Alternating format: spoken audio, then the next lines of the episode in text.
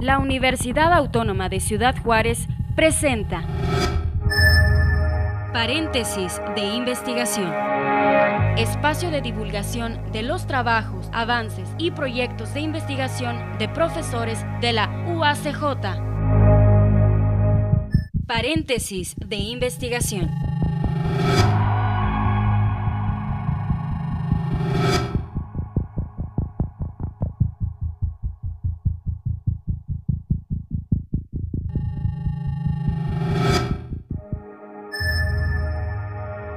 Amigos, ¿cómo están? Bienvenidos. Qué bueno que nos acompañan a esta emisión de Paréntesis de Investigación. Les saluda Armando Rodríguez Hernández al micrófono. Muchas gracias por seguirnos a través de UACJ Radio. Y bueno, pues el día de hoy damos continuidad al trabajo para presentar eh, eh, precisamente los trabajos de los investigadores de nuestra máxima casa de estudio. Y bueno, pues estamos retomando ahora en esta posibilidad virtual y a través de la radio. Muchas gracias por acompañarnos. Y para comenzar, eh, pues el día de hoy, y para iniciar esta nueva etapa, quiero darle la bienvenida en estos momentos a la doctora Gabriela Velasco Rodríguez, profesora investigadora en el Instituto de Ciencias Sociales y Administración. Maestra, ¿cómo estás? Bienvenida, gracias por acompañarnos. Hola, ¿qué tal? Muy buenos días. Pues aquí muy entusiasmada de saber qué, qué vamos a aprender juntos en esta plática. Claro que sí, muchas gracias. Presentamos pues rápidamente eh, parte del currículum de la, de la doctora Velasco. Ella es licenciada en Administración de Empresas por la UACJ, con maestría en Administración Pública por el Centro de Investigación y Docencia Económica en la Ciudad de México, doctora en Ciencias Administrativas por la UNAM y eh, su postdoctorado en Administración de Negocios por el Centro de Estudios e Investigación para el Desarrollo Docente AC. Y bueno, pues nos da mucho gusto que nos podamos encontrar pues para hablar de estos temas, tus temas y líneas de investigación y lo que has estado pues desarrollando a lo largo de tanto de tantos años de vida académica. Eh, ¿Cómo te vas eh, centrando en los temas de la administración y también vas profundizando en muchos temas relacionados con la mercadotecnia, maestra? Bienvenida. Pues muy bien, este, pues nos vamos centrando en, el área, eh, iniciamos con la parte de administración privada. Posteriormente nos fuimos sobre una línea más sobre la administración pública, de ahí de, haber hecho un posgrado en administración pública, de tal manera tener un abanico tanto de lo privado como de lo público. Pero no solo eso, eh, el adentrarnos a la creatividad de los negocios y ahí nos encontramos en el campo de acción de la mercadotecnia. Correcto, pues sí, importante, interesante observar cómo estas eh, pues estas disciplinas eh, se mueven en varios, en varios sentidos. Eh, entiendo que tu tema doctoral eh, de tesis fue factores de riesgo del éxito, un modelo eh, discriminante para los restaurantes en Ciudad Juárez. ¿Nos pudieras hablar un poco sobre este trabajo de, tesis doctoral que, realizaste? Y bueno, sobre todo, no sé si pueda enmarcarse también en este tiempo de pandemia que estamos viviendo, ya a la distancia, ¿qué observas eh, y, qué te dice estos resultados que obtuviste de este trabajo de investigación?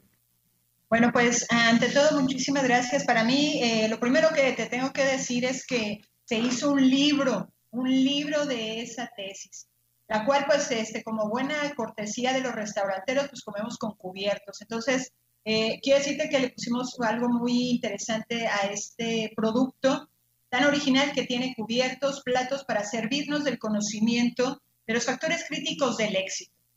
Eh, cabe hacer la creación que cuando se hizo esta investigación, casualmente estábamos en un escenario también de incertidumbre, que es cuando había más violencia en Ciudad Juárez. Entonces, la pregunta es, ¿por qué en ese contexto hablábamos del éxito empresarial cuando pudiéramos hablar del fracaso? Sin embargo, la intención era saber cómo en un ambiente de incertidumbre, de restricción, en ese entonces de inseguridad, pudiéramos hablar del éxito de los restauranteros en Ciudad Juárez. ¿Cuál es el futuro del, restaurante en sí en Ciudad Juárez? Va a tener que abrir su área de producción. Imaginemos tú y yo que en lugar de tener una afore de 250 o de 50 comensales, Hoy al contrario, vamos a tener que incrementar el espacio de la cocina y disminuir el, espacio donde se eh, recibe a los comensales. De entrada, hablando de la parte física, entonces eh, la intención sería que, fueran invirtiendo en una reestructuración física los restauranteros. Esa es una. Dos, el otro, eh, el otro área que, que, pudiera ser de mucha utilidad es la manera en la que se toman las órdenes de consumo. Hoy por hoy se han hecho algunas aplicaciones tecnológicas que pueden agregarles valores a la manera en la que ellos pueden hacerse de los pedidos de los comensales, de tal manera que permitieran eh, lo que es la carta incluida en una aplicación que les permitiera eh, que él pudiera elegir en ese menú electrónico qué es lo que ellos quieren. Y la tercera y última, para no ampliar eh, la profundidad de, lo que yo alcanzo a ver, es que eh, debemos darnos el tiempo de ver qué es lo que realmente quiere el cliente. El cliente hoy por hoy quiere seguir recibiendo esa experiencia de aromas, de sabores, de presentaciones. Entonces, aunque tú lleves a domicilio los alimentos, que quien los entregue casi casi se siente como que lo está recibiendo en su mesa de su casa, pero con la actitud de quien mande ese alimento, es una persona agradable, servicial, deseándole un gran día y que le sirve el plato con una atención generosa, ¿no? Claro. Entonces, conclusión, yo lo que alcanzo a ver es que estamos ante un reto en el ambiente restaurantero de pasar de un modelo únicamente físico a un modelo híbrido, tanto presencial como digital. Así es. E, eso me, da pie precisamente en, el tema y en pues las diferentes líneas de investigación que tú trabajas, pues tiene que ver mucho con la, la mercadología estratégica, inteligencia de mercados, este, la competitividad empresarial, pero sobre todo ahorita planteas el tema de cómo en este texto, ¿verdad? Eh, relacionado con, con, los restaurantes, bueno, pues se genera toda una metodología. Todos estos eh, trabajos, al final de cuentas, tienen que generarse a partir de, de, una metodología a veces muy rigurosa, pero estamos hablando hoy en día donde, bueno, pues eh, los modelos y las estrategias para conocer las necesidades de los consumidores ha cambiado. Ahora el cara a cara es, una, es una situación que, que está cambiando y que, bueno, ahora precisamente con aplicaciones, con encuestas vía correo electrónico, es como se van obteniendo información. Pero, ¿qué observas en estas nuevas formas de obtener información desde las áreas eh, eh, empresariales y mercadológicas? Bueno, pues primero que nada, yo te tengo una excelente noticia.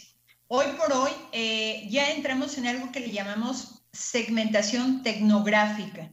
La segmentación tecnográfica es que tú monitorees a tu cliente o a tu consumidor o a tu comensal, en este caso hablando de restaurantes, a través de lo que llamamos métricas digitales.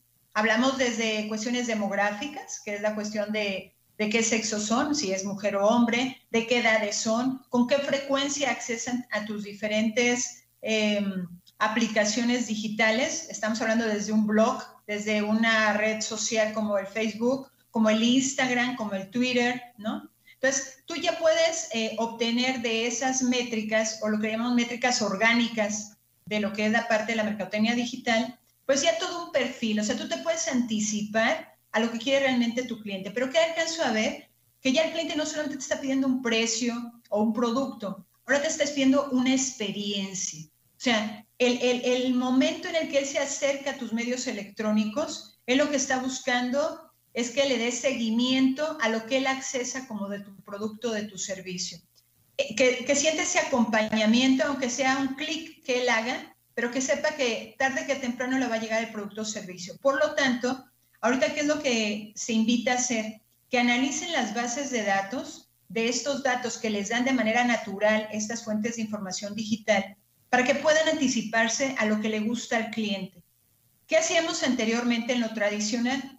Pues hacíamos una segmentación demográfica, una segmentación geográfica, pero ahora yo te invito a que la hagamos en, una segmentación conductual y psicosocial, porque ahora el cliente, independientemente que ya no tengas el contacto de cara a cara, sí espera que lo que él pide a través de la red, alguien le esté dando seguimiento. El, el cliente hoy quiere que lo acompañes en el proceso de conectividad. Y que haya interactividad, ¿no? Claro, y aparte precisamente eh, eh, planteas tú que las aplicaciones móviles de salud en español también son unas herramientas de gran utilidad para pacientes. ¿En qué momento identificaste esto? Eh, y bueno, hoy hablamos pues también del tema de la salud que es muy importante y que también se genera pues una serie de, aplicaciones eh, eh, para pacientes con eh, que van monitoreando, que van tratándose, que van este, precisamente generando también esta, esta cercanía a veces a pues hasta con los médicos también esta parte quizás va, va, va, a cambiar. Háblanos sobre, esto porque tenemos nuestros teléfonos móviles, la mayoría de la información que nos llega ahí, bueno, pues está, está en, nuestros, en nuestros teléfonos, en las aplicaciones y bueno, y es bien interesante observar cómo nos llega una avalancha de información y todavía a lo mejor los mercadólogos quieren que, mm, que les respondamos algunas, algunas encuestas, ¿no? De servicio, este, qué discriminar, ahí, ahí ¿qué, qué, qué observas en ese panorama? Bueno, pues mira, yo creo que tocaste es algo muy, muy importante. Esta investigación que, se planteó sobre las aplicaciones móviles, sobre todo en el sector de salud, pero con un lenguaje en español, era eh, de alguna manera, eh, como área de mercadotecnia, estamos atentos a qué grado de satisfacción tenga el cliente y qué tanto le sirven las aplicaciones. He de comentarte que estamos hablando de la generación que está entre los 50 y los 70 años que con asombro están accesando a estas aplicaciones de salud. Un ejemplo muy concreto son la gente que tiene síntomas de diabetes. Entonces, en, algún momento yo me pregunté, bueno, ¿qué tan certero es esas aplicaciones como un monitoreo de salud? Entonces, a la hora de, meterme en este campo, la salud, ¿cuál va siendo mi sorpresa? Que solamente encontré una institución en España, que es la que se encarga de validar la calidad de la forma en la que se estructuran estas aplicaciones de salud. ¿Esto con qué finalidad? ¿Qué expertos revisan esas aplicaciones? Porque nos hemos encontrado con son aplicaciones de gente que es amateur o que es de alguna mente amante de la salud, pero que no tiene ninguna preparación sobre la salud.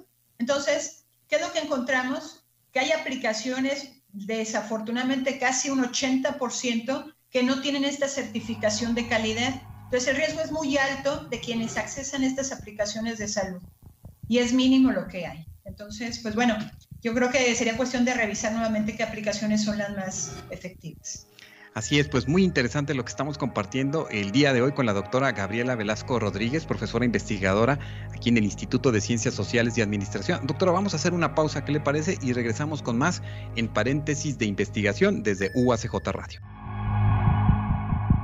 En un momento regresamos a paréntesis de investigación desde la Universidad Autónoma de Ciudad Juárez.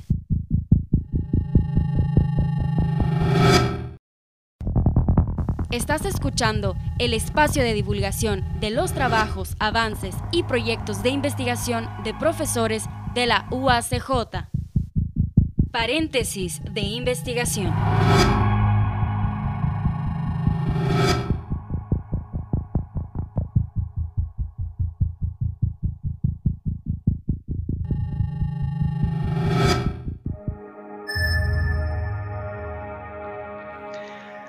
Continuamos en paréntesis de investigación desde la Universidad Autónoma de Ciudad Juárez. Estamos compartiendo el día de hoy con la doctora Gabriela Velasco Rodríguez, coordinadora de la Academia de Mercadotecnia del Programa de Administración de Empresas y algunas de las líneas de investigación que también eh, pues maneja la, la doctora es planeación estratégica, comercialización de productos, administración de pequeños negocios y quizás aquí eh, pudiéramos entrar a dilucidar un poco, doctora Velasco, sobre si este tiempo es un tiempo propicio para eh, iniciar un negocio y bueno, pues en ocasiones los pequeños negocios son los que en estas crisis, en estas situaciones difíciles que puedan vivirse de manera planetaria o en los países eh, eh, como el nuestro, bueno, pues son las más afectadas. ¿Qué, nos dices en ese sentido y qué papel juega precisamente la planeación estratégica para pues generar un, negocio que, pueda tener pues buenos dividendos y que, y que se mantenga?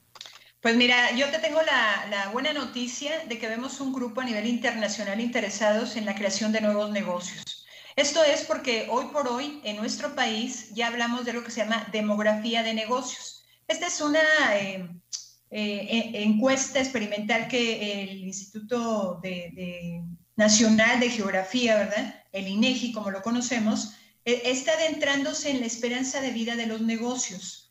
Entonces, yo creo que con, esta información de la esperanza de vida los negocios, pudiéramos monitorear si, por ejemplo, tú tienes la intención de hacer un negocio, que antes de que eh, puedas eh, configurarlo de manera material, que lo hagamos en papel. La planeación estratégica es una herramienta poderosa en la toma de decisiones, donde podemos hablar de una parte estratégica y otra parte táctica. En la parte estratégica, sería que trabajemos sobre la misión, la visión, los objetivos, pero algo muy importante en esta etapa es hacer un análisis, una auditoría interna y externa de lo que está en el entorno. ¿Qué quiere decir con esto?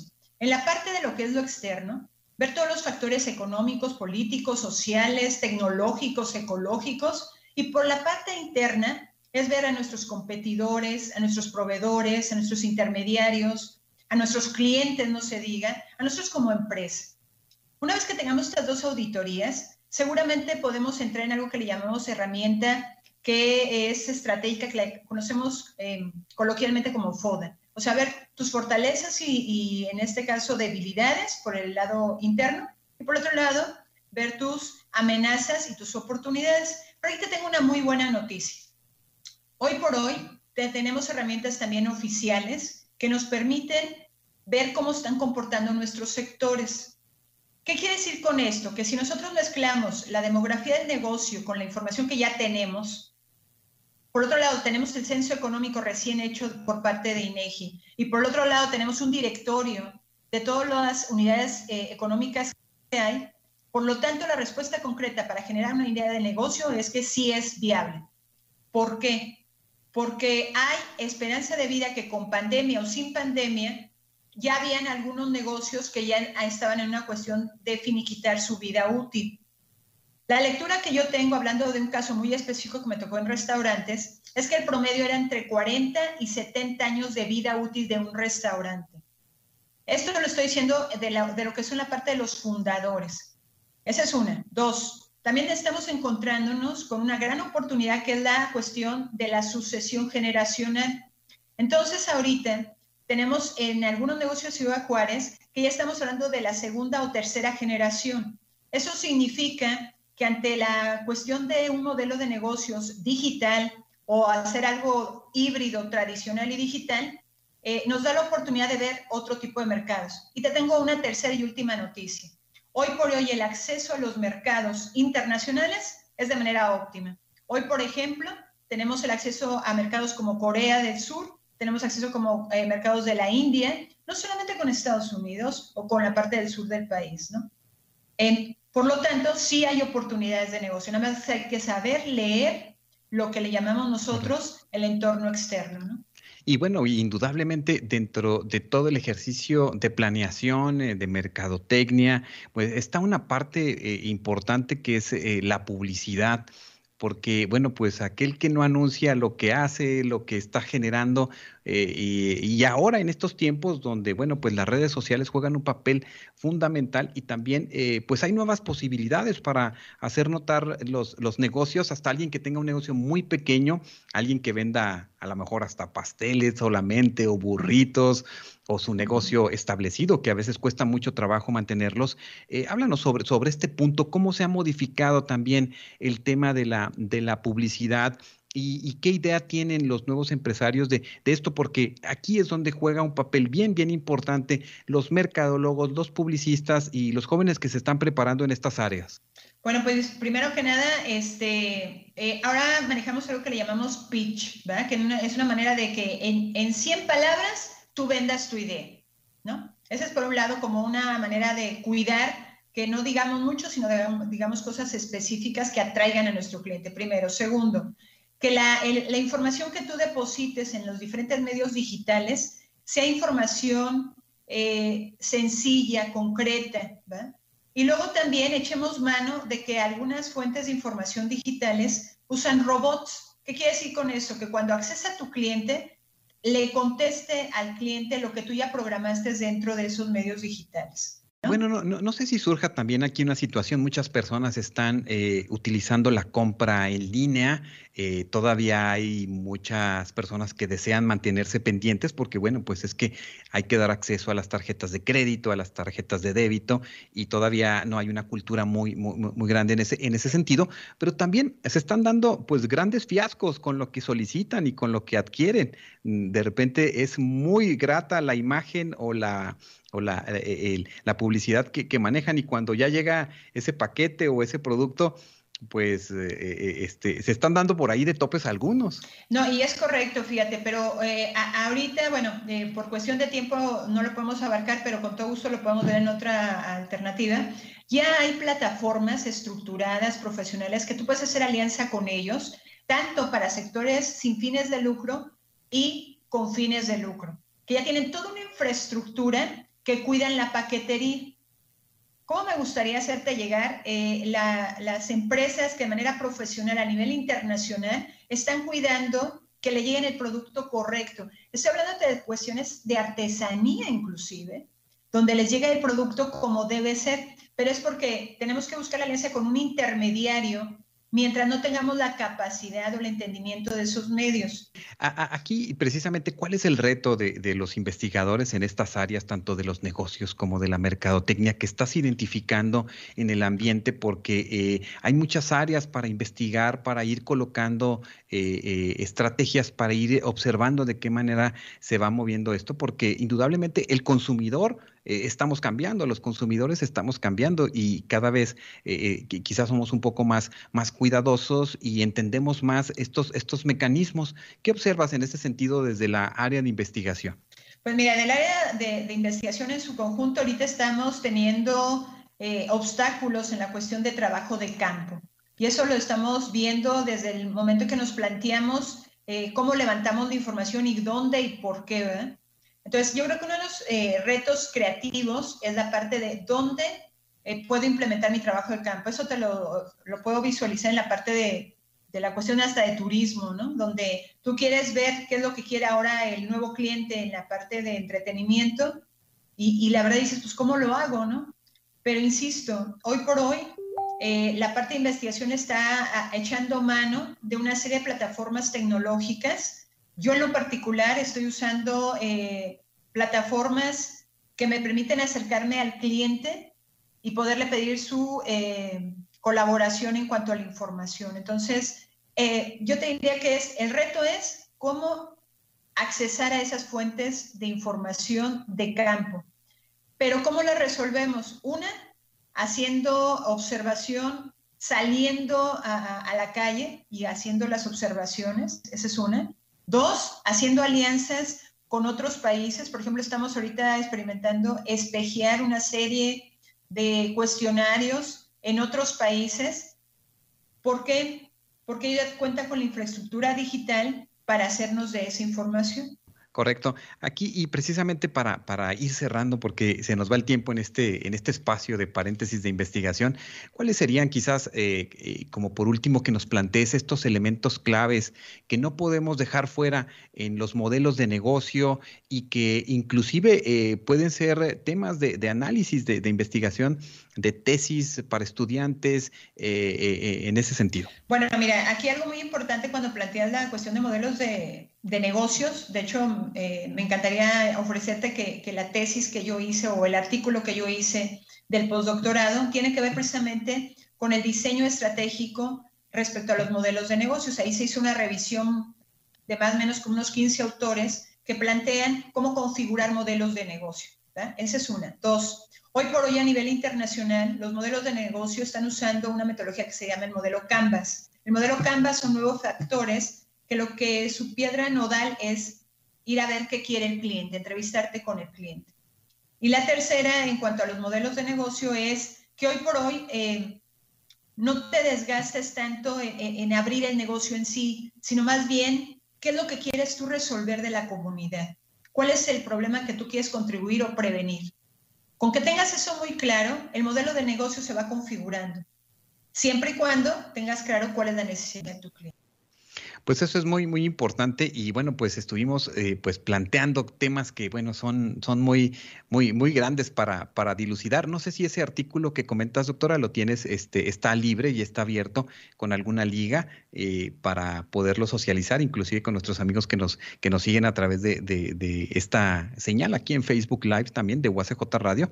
Eh, si es así, no, nos lo comentas y lo, lo colocamos aquí para quienes nos están viendo y escuchando. Y por otro lado, pues dejamos abierta esta posibilidad de seguir hablando sobre, sobre estos temas porque son muy amplios y bueno, pues, ¿qué les dices por último a los estudiantes que van pues generando también interés en la administración, en la mercadotecnia, en los negocios? Bueno, primero decirles que bienvenidos a las oportunidades. Dicen que las mejores ideas es cuando estamos en un ambiente de crisis. Hoy por hoy el área de mercadotecnia, el área de negocios, se está planteando nuevos retos, pero los principales retos es la imaginación y la creatividad. Esa es una. Dos, la actitud ante el cambio. Yo he estado hablando con varios estudiantes respecto a sus investigaciones y su principal planteamiento es, ¿dónde voy y levanto mi información? No te preocupes. Yo creo que aquí lo importante es que tú plantees qué quieres resolver y seguramente vas a buscar muchos aliados para poder eh, solventar esta incapacidad de salir acá. Conclusión, velemos porque nuestro bienestar a través de la investigación, como es el área de mercadotecnia, que es apasionante ahora, este, nos demos la oportunidad de, de cuántas cosas novedosas hay en este ambiente. Eso sería mi mensaje para que se motiven a que hoy por hoy eh, tenemos muchas oportunidades de negocio. Claro, pues muy, muy interesante, eh, doctora eh, Gabriela Velasco Rodríguez, profesora investigadora en el Instituto de Ciencias Sociales y Administración. Muchas gracias por, por acompañarnos en esta primera transmisión de paréntesis retomando estas temporadas. Y bueno, pues seguimos en otro momento tocando el tema. Con todo gusto, yo este, estoy alerta para que cuando quieren abrir su negocio, consulten a Gabriela Velasco con la inteligencia de mercados. Muchas gracias, muchas gracias a nuestro compañero Rafael Vaquera ahí en la transmisión, muchas gracias a nuestro compañero Gilberto Valtierra, a nuestra compañera Elizabeth Wickman, eh, el equipo de, radio que hacemos posible esta, esta comunicación por varias vías y gracias eh, por acompañarnos a ustedes en esta emisión y les esperamos en nuestro próximo encuentro. Paréntesis de investigación se realiza gracias al apoyo de la Coordinación General de Investigación y Posgrado de la UACJ. Paréntesis de investigación. Esta es una producción de la Dirección General de Comunicación Universitaria de la Universidad Autónoma de Ciudad Juárez.